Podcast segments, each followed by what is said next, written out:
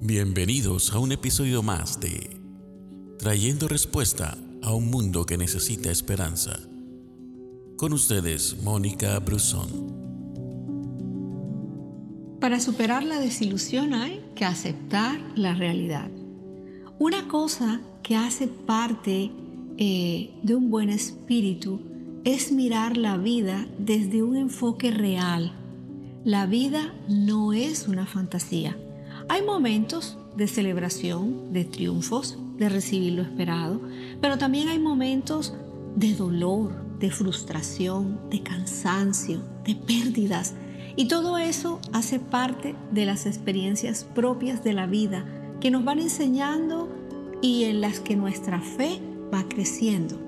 En la vida hay dos tipos de experiencias que todos enfrentamos, los problemas y los hechos de la vida.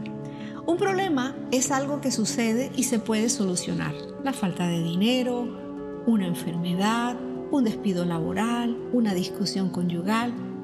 Lo otro son los hechos de la vida y son aquellas cosas que suceden y que no se pueden solucionar.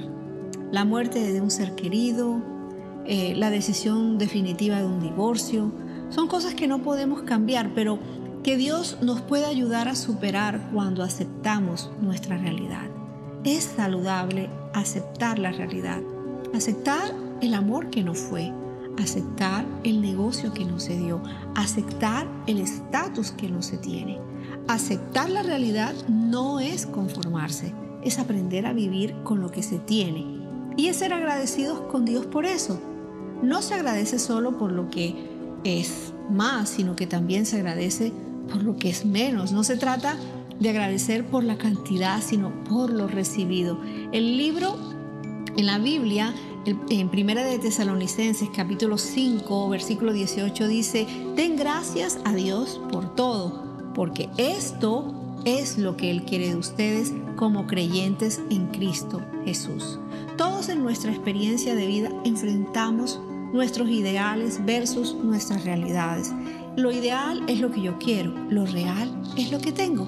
Y a veces escucho expresiones como, ¿qué no daría yo por vivir en los Estados Unidos, por tener un convertible, por vivir en la Collins Avenue?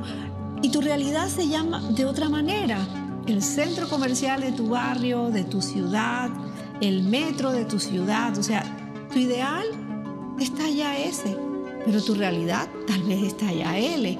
Algunos tienen el llamado para talla pequeña, otros para talla grande. O sea, 5 libras de más no es el fin del mundo.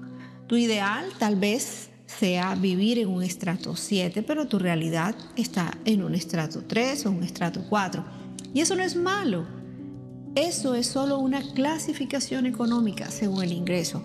Lo malo es acomplejarse por eso, es creer que porque se vive en ese nivel se es menos que nadie. Recuerda, es necesario siempre ser agradecidos.